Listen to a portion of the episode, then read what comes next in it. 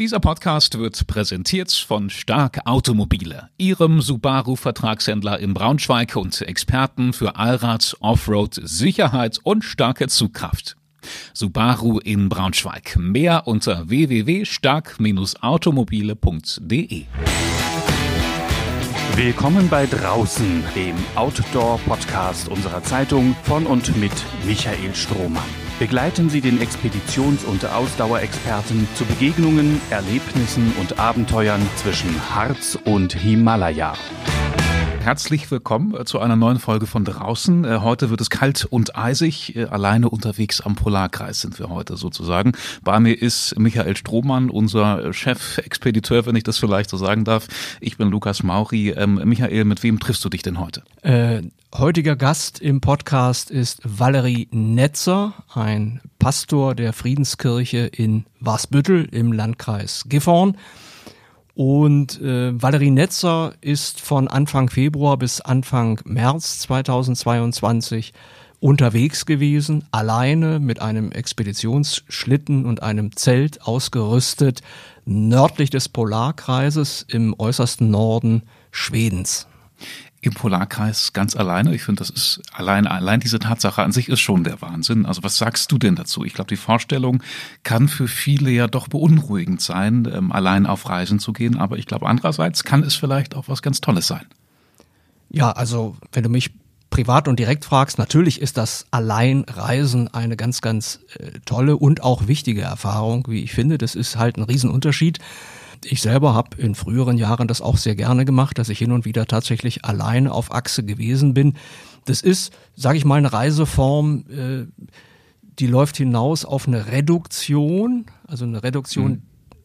der, der Rahmenbedingungen mhm. äh, und damit auf eine Konzentration, also eine Konzentration auf sich selbst, auf die Situation, in der man sich da befindet. Denn äh, es, äh, es, es, fehl, es, fehlen, es fehlen die, die ablenkenden Dinge, die man vielleicht doch um sich herum hat, wenn man jetzt einen Pauschalurlaub macht im Hotel oder eben mit einer Reisegesellschaft, wo dann immer drumherum irgendwie Ablenkung ist und äh, man vielleicht eben nicht in diese Situation kommt, sich selbst zu prüfen, sich selbst zu hinterfragen, weil halt immer irgendwas passiert. Mhm. Äh, und das ist eben der große Unterschied zu einer Reise, die man solo unternimmt. Und genau das hat Valerie Netzer getan. Ja, also ich stelle es mir irgendwie schwierig vor. Also ich äh, fühle mich schon komisch, wenn ich mich alleine ins Restaurant setze oder so, aber da liegt es dann vielleicht auch eher an den Blicken von außen, dass man irgendwie äh, sich fragt, was andere über einen denken, warum man da alleine sitzt oder was auch immer. Aber würdest du sagen, alleine reisen, ähm, das sollte jeder mal ausprobieren? Also ausprobieren gewiss, wenn man denn tatsächlich körperlich ne, auch psychisch dazu in der Lage ist. Also ich würde jetzt nicht pauschal sagen wollen, äh, liebe Leute, macht euch alle mal allein auf den Weg. Äh, die Frage wäre ja auch noch, wohin? Also ich kann natürlich alleine reisen nach Hamburg und Berlin. Ja. Ich kann alleine reisen zum Nordpol, ja, oder äh, ins Himalaya-Gebirge. Also da gibt es natürlich Unterschiede und da muss man genau schauen, wem man da zu was rät. Äh, also jedenfalls ohne Vorkenntnisse, ohne Vorbereitung, jetzt jemanden einfach irgendwo in die Wildnis zu schicken, das wäre eher fahrlässig. Äh, aber alleine mal diese Erfahrung zu machen, meinetwegen auch in einer Großstadt, mehrere Tage alleine unterwegs zu sein, äh, sich selbst zu orientieren, das ist schon eine Sache, die man, glaube ich, empfehlen kann. Hm. Hast du vielleicht irgendeine schöne Anekdote aus deinen äh, Alleinreisen, irgendwas äh, Spannendes, was du unbedingt erzählen könntest? Naja, da gäbe es schon eine ganze Menge Dinge. Mir ist mal etwas passiert, das war Mitte der 80er Jahre. Da habe ich in Kanada studiert, in Edmonton. Das ist im Westen Kanadas, gar nicht so schrecklich weit weg von den Rocky Mountains. Und da bin ich äh, alleine unterwegs gewesen.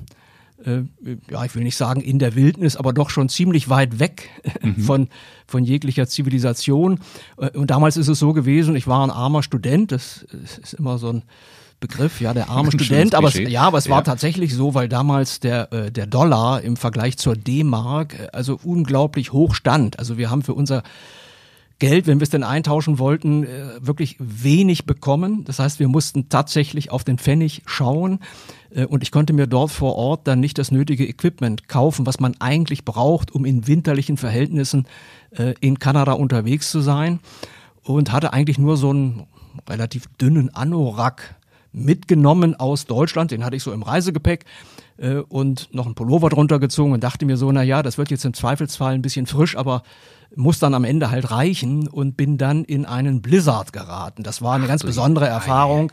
Ähm, also das ist dann ein, ein Schneesturm, wo dann auch die Temperaturen ziemlich in den Keller gehen. Das ging dann runter bis auf minus 40, minus 45 Grad und mit diesem sogenannten Windchill-Effekt, also wenn dann noch ein Sturm bläst, dann ist das noch sehr viel kälter äh, für den Körper äh, und habe mir dabei dann tatsächlich beide Ohren abgefroren, also richtig abgefroren. Das war ein sehr, sehr schmerzhafter ja. Heilungsprozess dann ja. im Nachgang äh, und musste mich dann eben auch aus diesem Schneesturm wieder herausarbeiten.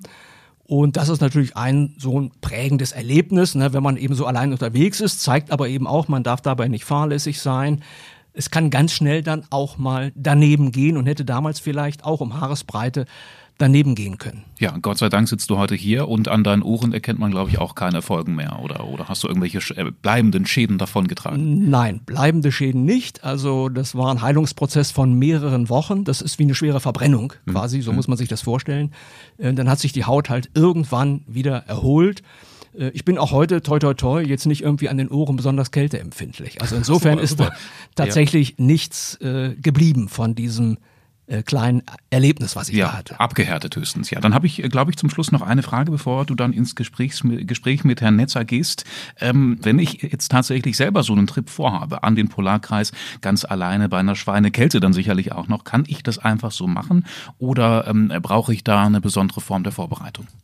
Also im Falle von Valerie Netzer, der übrigens im Westen der Ukraine aufgewachsen ist, also mhm. in der Karpatennähe, der also schon von Kindesbeinen an äh, viel in der Natur und auch in den Bergen unterwegs gewesen ist, äh, ist es dann so gewesen, dass er sich jetzt zum Beispiel im Harz, auch im winterlichen Harz, vorbereitet hat nochmal auf, auf diese Tour, die er da unternommen hat. Äh, wobei man noch sagen muss, sein ursprünglicher Plan, der ist nicht ganz aufgegangen. Er wollte eigentlich eine 450 Kilometer lange Fernwanderung machen auf dem sogenannten Kungsleden. Das ist ein sehr populärer äh, Wanderweg im Norden Schwedens. Äh, das hat aber logistisch dann nicht funktioniert und er musste dann kurzfristig um umplanen und hat dann von Abisko, das ist eine Stadt im Norden Schwedens, von Abisko aus sternförmig äh, Wanderungen in die Wildnis unternommen, hat einen Schlitten mitgenommen, Zelt dabei gehabt und hat dann so ein, zwei Tagestouren immer gemacht von Abisko aus und ist dann zu Versorgungszwecken dann wieder zurückgekehrt. Äh, in den Ort.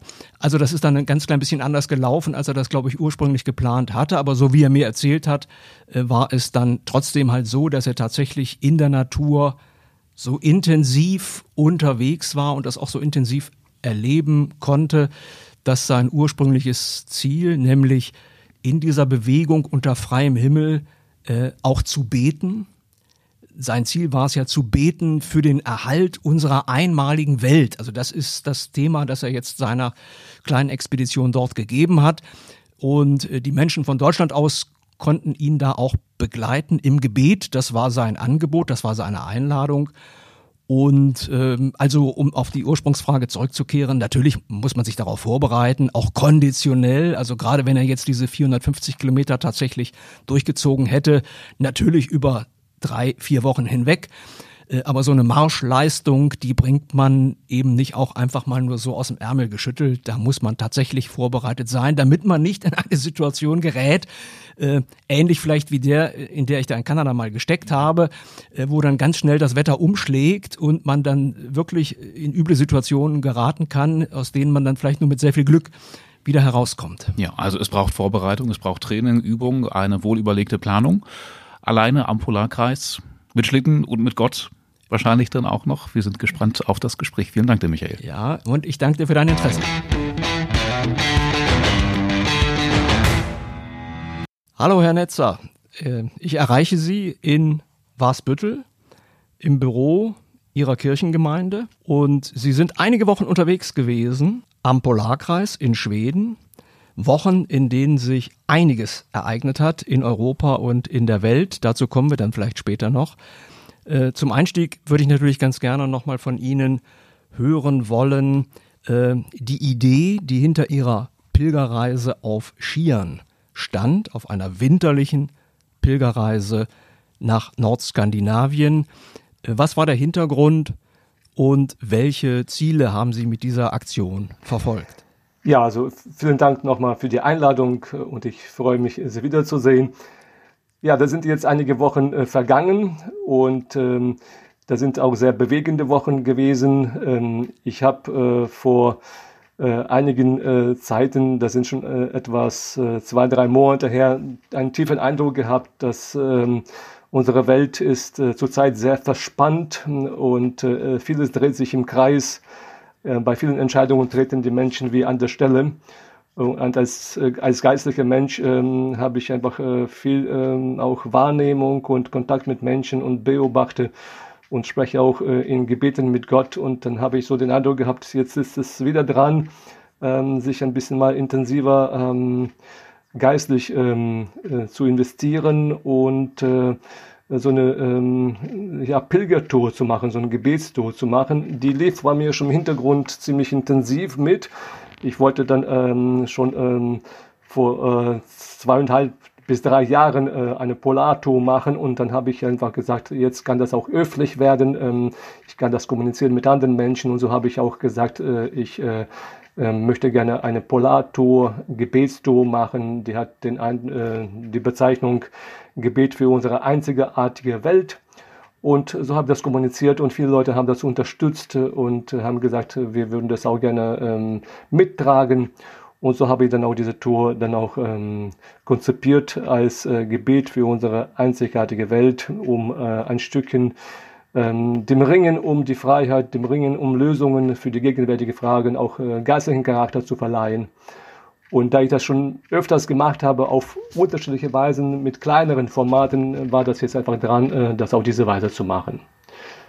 Okay, Sie sind auf Skiern alleine unterwegs gewesen. Sie haben einen Schlitten mitgeführt. Dort war Proviant und Ausrüstung verstaut. Äh, und wie Sie gerade erläutert haben, Sie wollten diese Tour machen, um Menschen darauf aufmerksam zu machen, äh, in welch einmaliger Welt wir leben, wie kostbar diese Welt ist, wie schützenswert. Das war also offensichtlich Ihr Antrieb und das zu kombinieren ähm, eben mit einer auch inneren Einkehr, mit Gebeten, an denen sich dann auch Menschen hier in der Region haben beteiligen können. Das war ja, glaube ich, Ihre ausdrückliche Einladung an alle, also quasi mit Ihnen gemeinsam zu beten für diese Welt, auch wenn es da diese große räumliche Trennung natürlich gab. Sie waren am Polarkreis äh, und die Menschen von hier aus konnten das irgendwie versuchen mitzuerleben. Gab es da Kontakte? Sie waren vier Wochen unterwegs, also von, glaube ich, vom 8. Februar bis 8. März. Und in dieser Zeit haben Sie da ein Feedback bekommen können von Menschen, die Sie da begleiten wollten? Also ich habe das im Vorfeld äh, der Tour äh, kommuniziert, dass ich nur selten äh, Kontakt aufnehmen kann, weil im Lappland versteht sich ist die Welt ganz anders und die Kommunikation wegen fehlendem Internet sehr ähm, rar ist. Und so habe ich auch äh, ähm, nur äh, alle sieben Tage ungefähr äh, Kontakt aufnehmen können zu ähm, äh, den Freunden oder zu den Betern, einfach zu den Außenwelt. Ähm, und das hat aber auch gut gereicht, weil dann konnte ich sowohl auch mich kurz informieren über den Stand der Dinge in der Welt, als auch von mir aus ein paar Statements weitergeben, Bilder und Eindrücke schicken. Äh, das konnte ich jedes Mal machen, wenn ich äh, äh, von meinen ähm, sieben bis zehn Tagestouren in verschiedene Richtungen zurückkehrte, um einfach mich hygienisch mal zu pflegen in einer Touristenstation. Und dort gibt es sicherlich auch dann Internetverbindung und das war die einzige Möglichkeit, mit der Außenwelt zu kommunizieren. Und, ähm, mhm. und bei diesen Gelegenheiten haben Sie dann aber auch etwas gehört von Menschen, die Sie da begleiten wollten? Also jetzt nicht nur vielleicht die eigenen Familienangehörigen, sondern eben auch tatsächlich vielleicht sogar Menschen, die Sie vorher noch gar nicht kannten? Also das ist so, dass, ähm, dass ich äh, bei diesen Kommunikationen über Internet äh, hauptsächlich von mir äh, ähm, Bilder und Informationen weitergegeben habe und zwischendurch auch ein bisschen mal im Internet was gelesen, aber ähm, nur gering. Und so habe ich auch vor dem Kriegausbruch äh, also ziemlich äh, mit Verspätung erfahren. Es ähm, ja drei Tage später nach dem Kriegausbruch. Äh, ähm, also da war schon, schon sozusagen die Differenz zwischen dem, was man weiß und was man nicht weiß, was die anderen aber wissen bereits. Äh, genau. Und ähm, auch dort vor Ort habe ich immer wieder Begegnungen mit Menschen gehabt. Äh, auch während der Tour sind immer wieder einzelne Leute oder, oder kleinere Grüppchen unterwegs. Aber wir haben nicht über die Ereignisse der Welt gesprochen. Wir haben mehr dort ähm, auf der Tour ähm, über das gesprochen, was die Tour ausmacht, was man so äh, betreibt, was ein, einer oder der andere erlebt hat. Äh, und wenn ich dann auch den Leuten dort auch mein Anliegen äh, kommuniziert habe, warum ich eigentlich unterwegs bin und was mich bewegt, das konnte man auch nicht übersehen, weil ich auch ein Logo ähm, an meinem äh, Schlitten mitgeführt habe. Dann waren sie auch ganz schön positiv überrascht und haben gesagt, ja, das ist schon das, was die Welt heute braucht. So auch die, diese Weisheit von oben, auch diese Ruhe und Einkehr, nicht einfach situativ und reaktionär Entscheidungen treffen wie du mir, so ich dir, sondern einfach mal aus der Überlegung heraus, aus der Ruhe heraus, aus äh, der Kontemplation heraus, das würde unsere Welt nicht schaffen. Und das waren schon tolle Gespräche mit Leuten dort vor Ort, gerade wenn wir, äh, wenn wir mal auch Zeit hatten. Es gab ein paar Situationen, wo wir ähm, notgedrungen in eine ähm, Schutzhütte ähm, eingekehrt sind, mehrere Leute, weil es ein ziemlich starker Sturm äh, draußen war. Und dann haben wir äh, den ganzen Abend tiefe Gespräche geführt über, äh, über die Welt, über das Leben, über Gott, über den Sinn des Lebens. Und das hat mich schon sehr berührt, weil ich gesagt habe, hey, wann hast du eigentlich so als Mensch mit anderen Menschen so stundenlang äh, einfach querbeet über alle Themen der Welt gesprochen und das tut gut und man ver verbindet sich innerlich äh, und merkt, dass da was passiert. Und dann am Ende. Das waren auch, äh, ja, Entschuldigung, das waren auch Wanderer, die dort unterwegs waren, äh, Langstrecken Wanderer, die Sie getroffen haben? Kamen die aus Skandinavien? Kamen die aus Deutschland? Wie hat man sich verständigt? Nein, also da sind äh, äh sehr viele verschiedene Menschen, die da unterwegs sind. Es gibt äh, ähm, manche äh, als Tageswanderer, die bestimmte Strecken bewältigen äh, und dann wieder zurückkehren. Aber es gibt auch welche wie auch ich, äh, die mehrere Tage unterwegs sind und ähm, äh, unterschiedlich konzipiert ähm, und aus aller Welt. Also ich habe da Franzosen kennengelernt, Spanier, Holländer, ähm, Deutsche ähm, Engländer, äh, Skandinavier und man, unter, man unterhält sich dann ähm, ja, Englisch, ähm, wie man kann ähm, und äh, ja, viel auch mit ähm, Gestik sicherlich, mit Zeichen, äh, Finger und äh, Hände und äh, Füße und was weiß ich was. Also es ist schon eine interessante Zeit, äh, wie man sich dort auch begegnet und was man voneinander erlebt und was man auch miteinander erlebt. Dann ist es also gar nicht so gewesen, dass Sie mehr oder minder die ganze Zeit alleine in der Einsamkeit waren, sondern es gab schon relativ häufig Begegnungen.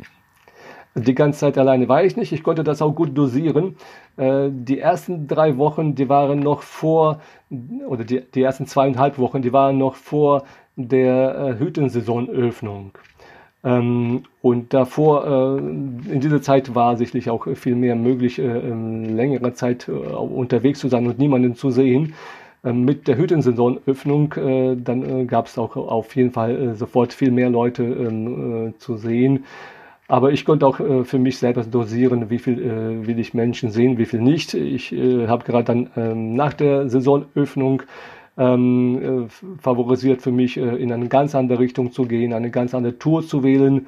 Und dann war ich wirklich fünf Tage richtig absolut allein mit meinem Zelt unterwegs und habe keinen einzigen Menschen gesehen.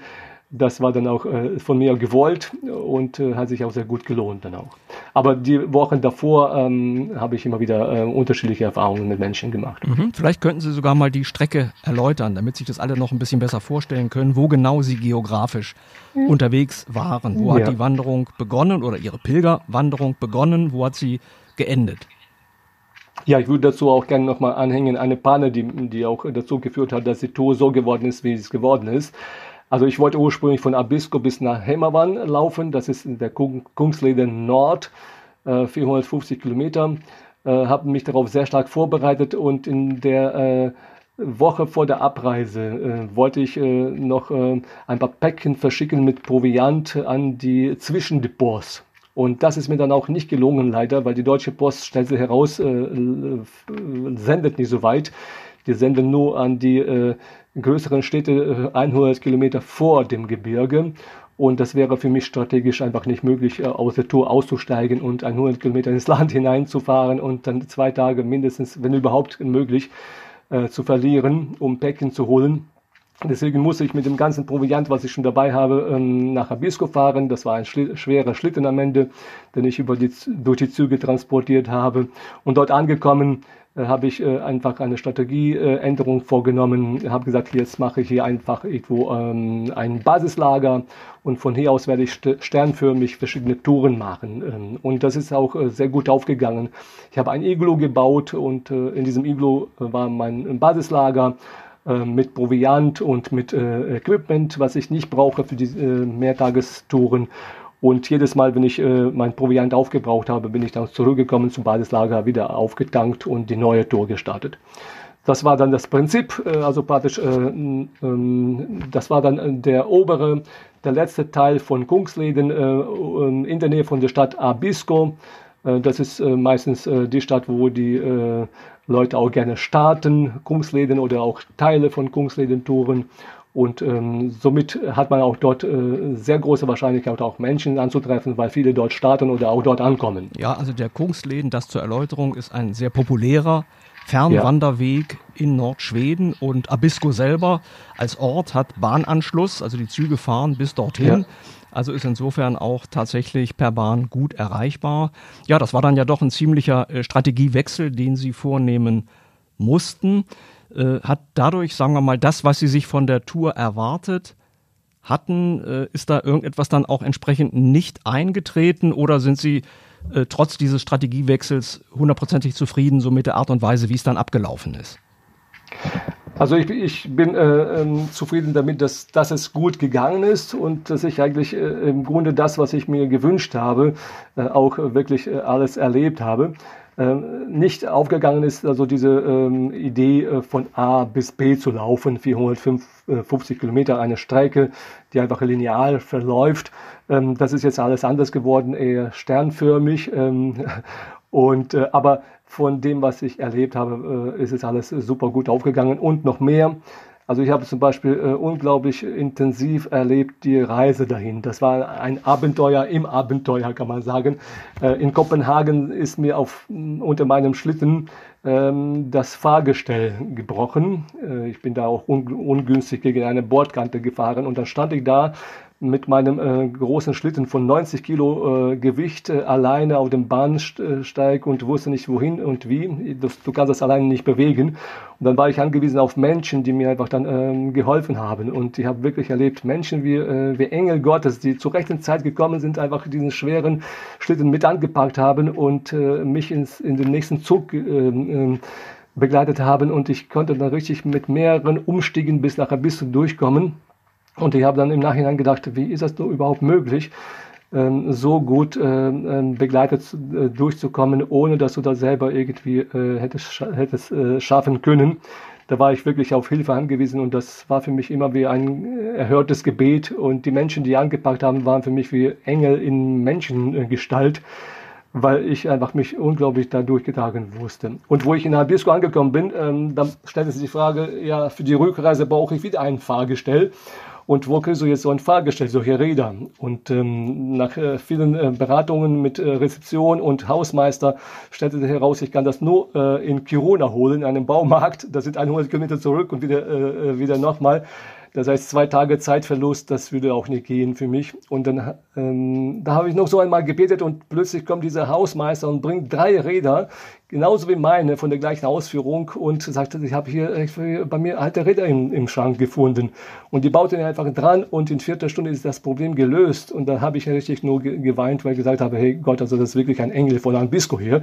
Dieser Mensch, der diese alten Räder in seinem Schrank jetzt entdeckt und die passen exakt auf mein Gestell. Da musste man nicht mal die Löcher vorbohren. Da war ich einfach richtig baff. Und das ist für mich eine geistige Erfahrung, die ähm, ein Plus ist zu dem, was wahrscheinlich bei der anderen Tour gar nicht äh, ähm, geworden wäre.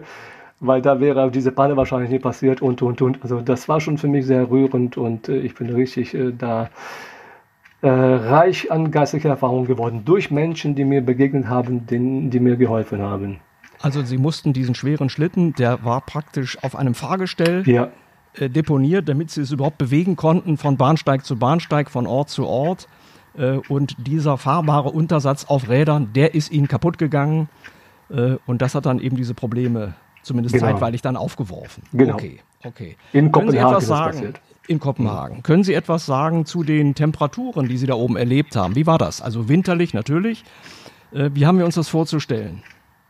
Also ich habe äh, schon damit gerechnet, dass ich in eine Gegend fahre. Das war auch äh, der Idealgedanke, äh, wo der Winter noch richtig stabil ist, mit äh, äh, guten Minustemperaturen, mit äh, ähm, enormen Schneehöhen und äh, einfach stabiler Winter. Das war mein Gedanke, äh, um einfach für unsere angeschlagene Welt von einer Region zu beten, die noch wirklich stabil ist. Einfach von dieser Faszination her und auch von dem Gedanken, dass auch bald dort wahrscheinlich, wenn wir so weiterleben, diese, diese äh, Stabilität nicht mehr geben wird. Also vom Klima her jetzt zum Beispiel. Genau, genau, genau. Und so bin ich auch dahin, deswegen habe ich auch diese Tour äh, dort im Norden ähm, so für mich ausgesucht.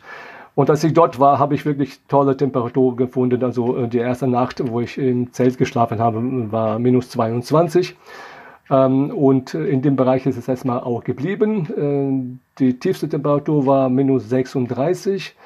Äh, und äh, ich habe gemerkt, mein Equipment hat noch gut mitgemacht, aber es war dann schon wieder ein bisschen kritisch, wo man ein bisschen mehr auch äh, ein bisschen auch mehr ähm, improvisieren musste, um die Nacht gut durchzustehen. Aber nach zweieinhalb Wochen kam ich vom Hochgebirge runter und da war ich richtig sehr überrascht und richtig schockiert, weil im Tal äh, war dann plötzlich, plötzlich Plus-Temperatur und äh, die Seen, äh, die Eisdecke, auf der man läuft, ist ein bisschen angetaut und wieder angefroren, das ist dann holprig. Ähm, manche äh, Hügelchen haben sich dann auch äh, ähm, ja, als braun gefärbt äh, plötzlich äh, präsentiert, weil der Schnee ist einfach weggeschmolzen. Das heißt, in der Zeit, wo ich in dem Gebirge war, äh, gab es unten im Tal ähm, äh, eine Erwärmung und sehr stark, sehr starken Wind und unter diesem Wind ist auch viel, viel Schnee verschwunden. Ich kam dann auch in mein Basislager, dann war auch mein Iglo eingestürzt, eingeschmolzen und da habe ich gemerkt, oh, das mit Stabilität ist es nicht so ganz hier ähm, mehr gegeben. Ähm, der Klimawandel ist auch dort angekommen und das haben auch die Einheimischen betont, dass sie sagen, äh, in den letzten Jahren stellen sie immer wieder fest, dass solche äh, Wärmeeinbrüche immer wieder zwischendurch kommen. Das macht ihnen zu schaffen ähm, und sie sind auch besorgt äh, und da habe ich live erlebt, ähm, hm, ähm, da äh, ereignet sich das, woran wir uns schon längst hier ähm, gewöhnt haben, etwas äh, vor meinen Augen jetzt gerade. Und das nach ein paar Tagen war die Temperatur wieder im Minusbereich äh, und das war gut so für mich sicherlich, aber es war schon ein ähm, gewisses äh, negatives Erlebnis, dass äh, auch Klimawandel dort durchaus angekommen ist. Mhm. In Abisko, da haben Sie sich ein Iglu gebaut. Ja, als Sie erwähnten das gerade, das hm. Basislager in einem Iglu. Äh, das Zelt haben Sie dann quasi genutzt, wenn Sie auf Tages- oder Mehrtagestour gegangen sind von dort aus. Genau, genau. Ähm, und dann je nachdem, welche Strecke ich gegangen bin, ähm, habe ich dann Zelt, das Zelt mehr oder weniger benutzt. Äh, ich bin auch einige mehrere Male in eine Nothüte äh, eingekehrt, weil die Wetterverhältnisse dazu einen, ähm, sag so, gedrungen haben. Es war einfach äh, Schneesturm ähm, oder einfach zu starker Wind, wo man gesagt hat, nee, äh, Zelten bei diesen, äh, bei diesen Verhältnissen ist nicht so sinnvoll. Und in der Nähe ist eine Schutzhütte und da kehrt man einfach gerne ein. Äh, und äh, da sind dann auch wiederum ein paar andere Leute, die unterwegs sind und auch äh, die gleiche Notwendigkeit haben, Schutz zu suchen. Und da hat man miteinander Gemeinschaft. Äh, aber sonst äh, habe ich dann auch immer wieder, ähm, äh, sonst habe ich dann in meinem Schlaf, in meinem Feld geschlafen. Mhm. Genau. Also Sie erwähnten den Sturm, ähm, die Kälte, brenzlige, wirklich brenzlige Situationen gab es aber nicht? Also einmal ähm, waren wir, ähm, also ich und noch ein Alexander aus Wuppertal, wir haben uns kennengelernt an dem Vorabend auf, ähm, ja, beim Zelten. Sein Zelt stand nicht weit von meinem. Und dann haben wir gesagt, nächsten Tag gehen wir zusammen, äh, wir gehen in die gleiche Richtung. Und der war ein absoluter Novize, also ein Anfänger in diesem ähm, ähm Winter-Outdoor-Bereich. Ähm, und dann habe ich gesagt, okay, dann gehe ich mit ihm mit. Und wir sind dann auch äh, gemeinsam äh, auf ein Plateau gestiegen und da kam wirklich ein starker Sturmwind, äh, sehr frontal entgegen. Und das ist so gar nichts mehr. Das ist nur ein Whiteout und äh, es ist nur kalt und es wird nur noch äh, unsicherer, weil du nicht weißt, was ist das für ein Wind? Ist das jetzt nur Höhenwind? Äh, der hinter der Kuppe aufhört oder ist es irgendwie eine Großlage, Großwetterlage? Und ähm, dann habe ich irgendwann gesagt, nach vier Kilometern, du ähm, Alexander, unsere beste Chance ist jetzt nicht mehr äh, die Flucht nach vorne zu ergreifen, sondern nach hinten. Und so sind wir ausgestiegen aus diesem Sturm und äh, haben gemerkt, das, ist, das war gerade das Richtige. Ähm, einen Tag später haben wir eine Gruppe kennengelernt, die von dort kamen und es waren acht äh, Holländer und die kamen aus einer Schutzhütte und meinten, sie waren total überfüllt Und der Sturm hat ihnen sowas von zu schaffen gemacht. Da fühlten wir uns bestätigt, dass wir einfach äh, zurückgegangen ähm, sind. Wie, wie haben Sie das gemacht mit der Orientierung, prinzipiell? Also, GPS äh, unterstützt oder klassisch mit Karte und Kompass? Also wir haben äh, auf jeden Fall habe ich beides dabei gehabt, sowohl äh, Kompass und Karte als auch GPS. Aber Kungsleden ist dadurch äh, berühmt und auch sehr komfortabel, dass man ähm, an den roten Kreuzen äh, läuft. Ähm, halt alle 50 Meter ähm, ein nächstes, nächstes Kreuz. Das ist sehr gut sichtbar. Die ähm, sind gut erkennbar, sogar auch beim Sturm konnte man sie noch einigermaßen gut erkennen. Und erst dort äh, merkt man, ähm, wie gut durchdacht ist die Struktur äh, von Kungsleden.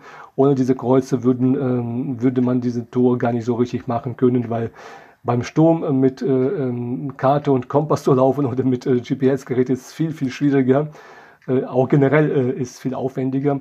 Und diese, diese, diese äh, roten, roten Kreuze, die sind wirklich komfortabel. Und äh, dadurch fahren auch die Leute gerne hin, weil sie sagen so, das ist eine sichere Tour. Mhm. Und äh, beim Sto war ich wirklich dankbar für diese Kreuze, weil die waren für uns eine gute Lösung und ähm, eine große Hilfe. Ja, kommen wir vielleicht nochmal zu dem Stichwort Gebete. Das war ja ein Schwerpunkt auch äh, Ihrer Reise. Sie wollten die Einsamkeit oder zumindest dann doch die, die Abgeschiedenheit Nordskandinaviens suchen, um in einer solchen Umgebung eben auch zu beten.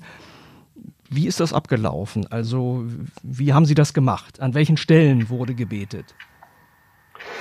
Also ähm, ich habe mir das schon seit vielen Jahren angewöhnt, ähm, einfach wenn ich in der Natur bin, ob ich nur zwischendurch was mache. Also ich fahre hier in Wasbütteler Gegend viel Fahrrad oder ähm, wenn ich irgendwie ein Projekt durchführe, dass ich aus dem Laufen heraus, aus, dem, aus der Bewegung heraus auch bete. Nicht dauernd, aber immer wieder und äh, ähm, unterschiedlich. Äh, das gelingt mir sehr gut und das konnte ich auch dort äh, äh, fast dauerhaft praktizieren. Also man läuft und, und fühlt sich einfach praktisch als ein Geschöpf von dieser Schöpfung.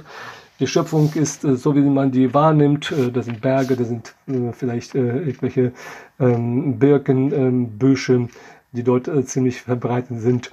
Oder einfach nur der Schnee. Das sind so alles Kompositionen, die man eintaucht. Für mich ist das einfach so, ich nenne das einfach, ähm, das ist der äh, nicht von Menschenhänden geschaffene Tempel. Ähm, wir bauen unsere Kirchen, Kathedralen, aber äh, die Natur ist etwas, äh, was einfach ein Geschenk ist, einfach da ist und was sehr stark die Kreativität und Schönheit Gottes einfach wiedergibt. Und man hat den Eindruck, dass die Natur einfach ähm, unbewusst Gott einfach anbetet durch ihre Präsenz, durch ihre Funktionalität, wie sie funktioniert, was sie erfüllt. Und man klingt sich einfach als Mensch ein und das tut mir gut, einfach dann auch mich einzufinden und mit meinem Geist, mit meinem Bewusstsein auch äh, diesen Gott äh, als Geschöpf, aber als sein Gegenüber zu, ähm, äh, zu loben, zu preisen, äh, anzubeten, aber auch meine Themen äh, mit ihm zu kommunizieren. Und je nachdem, welches äh, Terrain einfach unter, dran ist, ergibt sich das Gebet von alleine. Also ich habe gemerkt, wo ich einen steilen Berg hoch musste und noch gegen einen Wind, dann habe ich sozusagen äh, wie eine Busse gesprochen für unsere Welt, für unsere Verfehlungen, für äh, all das, was wir äh, wollen, aber nicht, nicht, nicht machen oder was uns gut tun würde als Menschheit, aber wir dem einfach nicht nachgehen.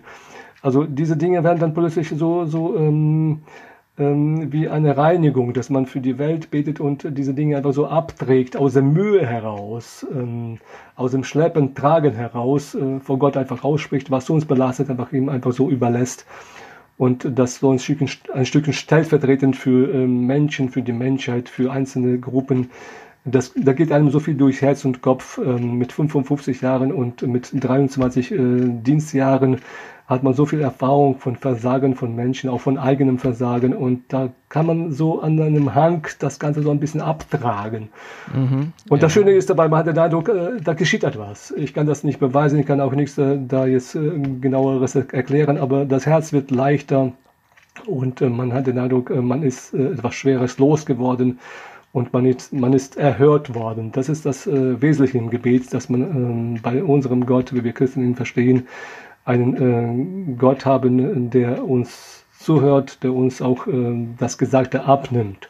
Mhm. Und das Jetzt ist haben Sie ein, ja, Sie, ich habe ja eingangs schon gesagt, natürlich ist es dann so gewesen, äh, dass dann quasi mitten in Ihre Tour ein Ereignis geplatzt ist, der Krieg in der Ukraine, der Angriff auf die Ukraine. Ähm, vielleicht noch der Hinweis an unsere Zuhörerinnen und Zuhörer, Sie haben Wurzeln in der Ukraine. Können Sie dazu vielleicht kurz ein paar Sätze sagen, bevor wir dann zu diesem Krieg und diesen Kriegsereignissen kommen? Ja, wie gesagt, ich habe äh, dieses äh, ähm, ähm, diesen Kriegbeginn ähm, drei Tage später erlebt ähm, und das hat mich schon ziemlich stark betroffen. Ähm, ich habe gemerkt, das ist das, äh, das ist das passiert, was ich mir gar nicht so gewünscht habe. Ich habe schon im Vorfeld gedacht, äh, es wird zu einem Konflikt kommen, aber ich dachte, der wird sich irgendwie mehr so auf äh, die Ostgebiete begrenzen und das Russland dann versucht, die schon ähm, annektierten Gebiete nochmal intensiver unter ihre Finger zu kriegen. Aber dass da richtig äh, ein Einmarsch in das souveräne Land stattfindet, damit habe ich gar nicht gerechnet. Und da war ich schon erstmal schockiert. Ich habe mich mit dem Land, mit äh, Ukraine und mit Russland auseinandergelebt. Ich bin seit 30 Jahren hier in Deutschland und habe mich sehr stark integriert und bin hier zu Hause. Dort aber sind noch sicherlich äh, äh, Wurzeln geblieben und die kamen jetzt alle hoch. Also ich habe mich mhm. an die Kindheit erinnert, habe mich an meine Studienzeit in Russland erinnert, an viele Freundschaften, ähm, an Militärdienst. Ich habe auch dort Militärdienst gemacht, an viele Situationen, äh, die jetzt gerade vom Hintergrund des Krieges nochmal so äh, eklatant vor Augen stehen. Die ganze Schisserei, die ganzen Feldübungen, ähm, das war auf einmal da und ich habe gemerkt, ich habe gute Tage gebraucht, um ein bisschen meine Vergangenheit, die so aufgewühlt wurde, dadurch ein Stück wieder zur Ruhe zu bekommen. Ähm, die Sorge war da auf einmal, wie geht es den Freunden, mit denen ich aufgewachsen bin, zu denen ich jetzt eine, keine Beziehung habe mehr, aber äh, wie es ihnen als Menschen, ähm, ihren Familien? Die sind alle sicherlich ähm, jetzt ähm, entwurzelt oder auf der Flucht oder verunsichert. Also diese Gedanken gingen mir sehr stark durch den Kopf und ich habe erstmal Zeit gebraucht, um das so ein Stück auch wiederum vor Gott im Gebet abzutragen und innerlich zur Ruhe zu kommen. Mhm. Könnten Sie noch sagen, aus welcher Gegend, wenn Sie sagen, also Ihre damaligen Freunde, Ihre damaligen Wurzeln, ähm, wo ist das geografisch verortet? Wo war das?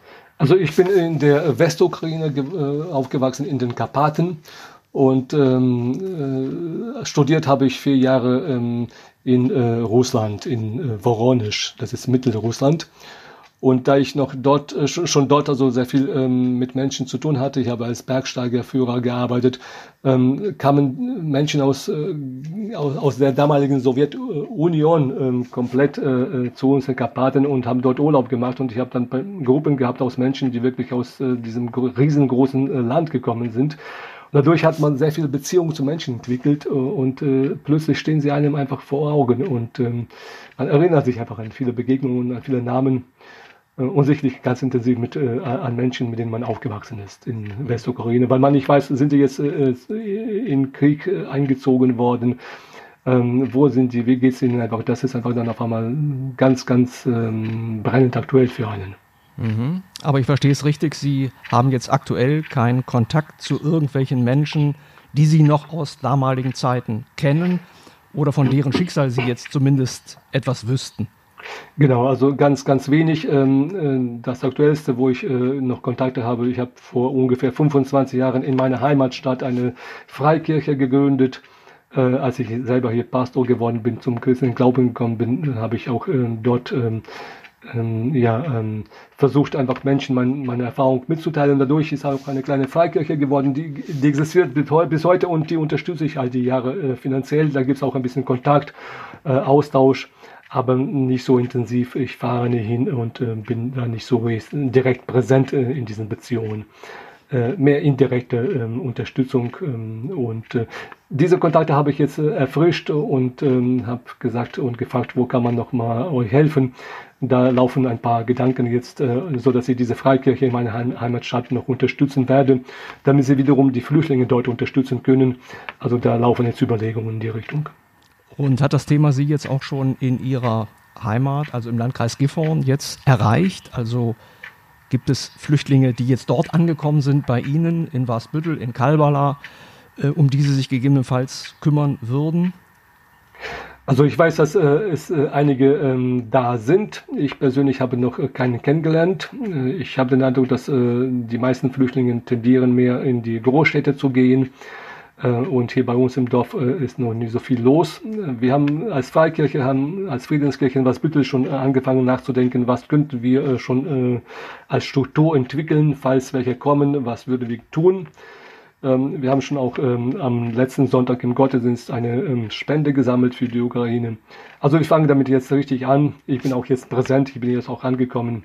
Zehn Tage bin ich, äh, ähm, naja, ähm, isoliert gewesen, äh, weil ich auch ähm, Corona-krank wurde äh, mit meiner Familie und die ähm, gefallen mir gar nicht, diese, diese Tage, weil da habe ich den Eindruck gehabt, dass, mir, dass ich da was verpasst habe. Ich hätte schon äh, anfangen können, Kontakte zu knüpfen, aber die werden erst jetzt ge äh, geknüpft. Okay, das holen Sie jetzt nach. Und hm. ähm, ja, wenn man das jetzt alles mal in Summe betrachtet, diese Reise, die Sie unternommen haben, dann diese Ereignisse, die Sie unerwarteterweise noch mit zu verarbeiten hatten, bedingt durch die Kriegssituation. Hm, eine Nachbereitung Ihrer Tour wird es die noch geben demnächst? Also werden Sie anderen Menschen noch in welcher Form auch immer erzählen von dem, was Sie da erlebt haben? Ja, also ich habe sehr viele Notizen gemacht und ich merke, dass diese Notizen, ähm, ähm, ja, die haben so auch äh, irgendwo äh, ihren Wert. Äh, ich äh, zehre selber davon. Ähm, wenn ich so die jetzt rückwirkend lese, dann merke ich, wie, wie, wie, äh, wie ich davon auch ähm, nochmal berührt werde und ähm, wie ich mich gern daran erinnere. Ähm, ich werde sicherlich auch ähm, in meiner Freikirche, in der Friedenskirche Wasbüttel hier äh, ein, ähm, ähm, einen Abend machen, äh, einen äh, Berichtabend über die Tour. Äh, das ist jetzt sicherlich auch eine Frage, in welcher Form und wann. Äh, wir müssen ein bisschen abwarten, bis die ähm, Möglichkeiten für ähm, solche Abende auch besser ähm, gegeben sind. Ich denke, dann, äh, wenn äh, jetzt wärmer wird, ähm, dann können wir auch etwas größere Versammlungen halten und dann können wir auch das machen. Mhm. Mhm. Okay. Ja, lieber Herr Netzer, äh, dann wünsche ich Ihnen einfach weiterhin gutes Wiederankommen zu Hause. Ähm, das scheint mir ja noch nicht ganz abgeschlossen zu sein. Das ist ja. jetzt so ein, ne, so ein fließender Vorgang, so ein Prozess, tatsächlich wieder zu Hause anzukommen und das Ganze zu verarbeiten. Dafür einfach von meiner Seite alles, alles Gute. Ich danke Ihnen für die Schilderungen Ihrer Pilgerreise zum Polarkreis und wünsche Ihnen für die Zukunft alles Gute. Vielen Dank. Ja, danke Ihnen. Mehr Podcasts unserer Redaktion finden Sie unter braunschweiger-zeitung.de slash podcast.